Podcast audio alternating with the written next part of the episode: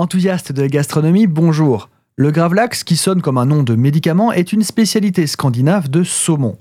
En fait, gravlax veut dire en suédois saumon enterré, transformant la locution saumon gravlax du titre de l'épisode en un pléonasme. Mais assez de français, passons à la cuisine. Le gravlax est une méthode de préparation de la chair du saumon.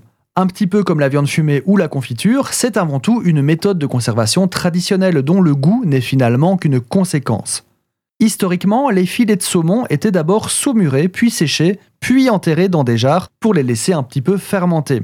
C'est de là que vient son nom de gravlax, l'axe voulant dire saumon et grave qui veut dire creuser, enterrer. Pensez à grave, la tombe en anglais.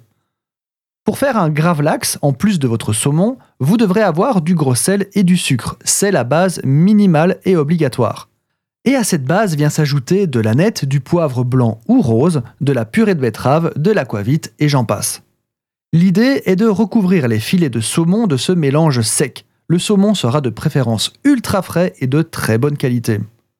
On masse les filets avec le mélange pour bien recouvrir toute la surface. On place le saumon côté peau dans un plat, on l'emballe dans du film alimentaire et on pose une planche au-dessus avec un poids pour légèrement presser le saumon.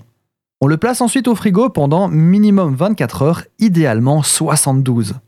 Tout le monde a ses petits trucs et astuces. Certains retournent régulièrement le saumon, d'autres le mettent au frigo seulement le lendemain, d'autres encore ne mettent pas de pression et de poids sur le saumon. Je ne pourrais évidemment pas tout lister ici, mais sachez que comme toujours, chacun apporte sa petite touche personnelle.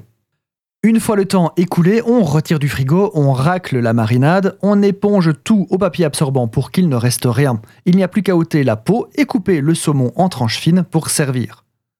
Le gravlax suffit à lui-même, mais il peut être accompagné de pain de seigle et d'une crème fouettée au vinaigre ou d'une sauce au miel moutarde.